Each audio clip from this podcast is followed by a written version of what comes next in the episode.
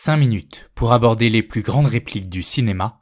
C'est le retour estival de Maline de Chance sur Radio Campus Paris. Maline de chance, maline de chance, dis-moi chérie, qu'est-ce que t'en penses? Ce que j'en pense, quelle importance.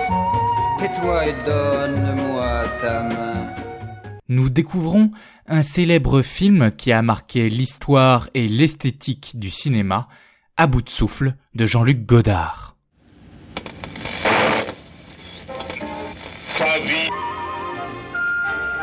J'aime beaucoup la France.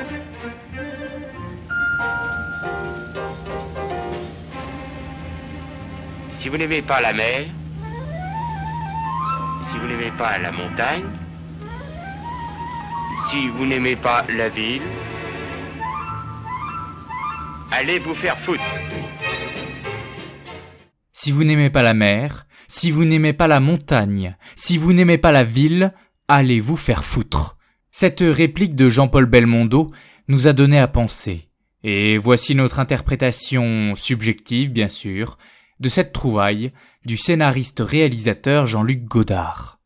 Michel Poicard, un jeune homme insolent et quelque peu voyou, interprété à merveille par Jean-Paul Belmondo, a réussi à voler une voiture à Marseille et décide de se rendre à Paris.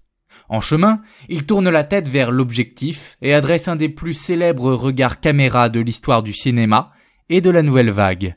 C'est l'occasion de sa célèbre réplique. Avant 1960, le cinéma avait bien sûr déjà connu de magnifiques regards caméra, comme celui d'Harriet Anderson jouant Monica, personnage éponyme du film d'Ingmar Bergman, ou celui de Jean-Pierre Léo, jouant Antoine Douanel à la fin des 400 coups de François Truffaut. Seulement, ces regards caméra étaient muets, si bien qu'ils maintenaient une certaine ambiguïté. Ce n'est pas le cas avec Michel joué par Belmondo, puisqu'il s'adresse directement au spectateur, rompant en quelque sorte le quatrième mur cinématographique. En faisant ça, il empêche l'identification totale d'un acteur, Jean-Paul Belmondo, à un personnage, Michel Poicard. Autrement dit, il crée ce qu'on appelle en théâtre un effet de distanciation. Ce principe a été théorisé par Bertolt Brecht, célèbre dramaturge et metteur en scène allemand. Parler au spectateur fait partie des procédés décrits par Brecht permettant de prendre du recul par rapport à la fiction traditionnelle. Le but de Brecht, c'est que le spectateur ne soit pas dans une position passive de croyance dans ce qui est raconté, dans ce qui est montré. Il doit au contraire prendre ses distances et interroger réflexivement ce qu'il voit. Bref, la distanciation permet de politiser le spectateur. Seulement, dans le cas de la réplique de Michel Poicard, il est bien difficile de voir en quoi le spectateur est politisé c'est que cette phrase en elle-même est fort étonnante. Elle s'énonce comme une suite de conditions. Si, si, si. Et on attend évidemment la contrepartie des conditions. Si quelque chose, alors quelque chose. Mais cette contrepartie ne vient pas. Au contraire, c'est une insulte qui vient.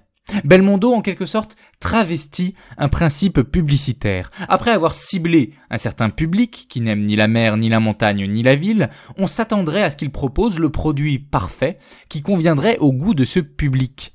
Loin de là, il crée la surprise en l'insultant. Et en faisant ça, il renverse la vision qu'on se faisait des conditions qu'il a énoncées. Elles apparaissent non plus descriptives, mais normatives.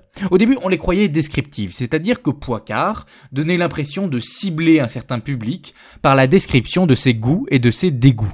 Maintenant, elles apparaissent normatives. Autrement dit, elles ne cherchent pas à cibler un public, mais à critiquer par des jugements de valeur ces mêmes goûts et dégoûts. Il ne s'agit plus de se dire voilà ce qui est bon pour vous. Il s'agit de dire si vous rentrez dans ces catégories, quittez la salle et arrêtez de regarder le film.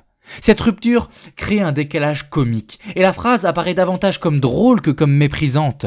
Et pourtant, Belmondo congédie ceux qui n'aiment ni la mer, ni la montagne, ni la ville, et s'assure du soutien des spectateurs pour le personnage charismatique qu'il joue. Cette réplique va donc au-delà du comique, et paradoxalement, alors qu'elle crée de la distanciation, elle renforce une fascination pour le personnage joué par Jean-Paul Belmondo. Ta ligne, ma ligne, Des chances, c'est l'oiseau vol de nos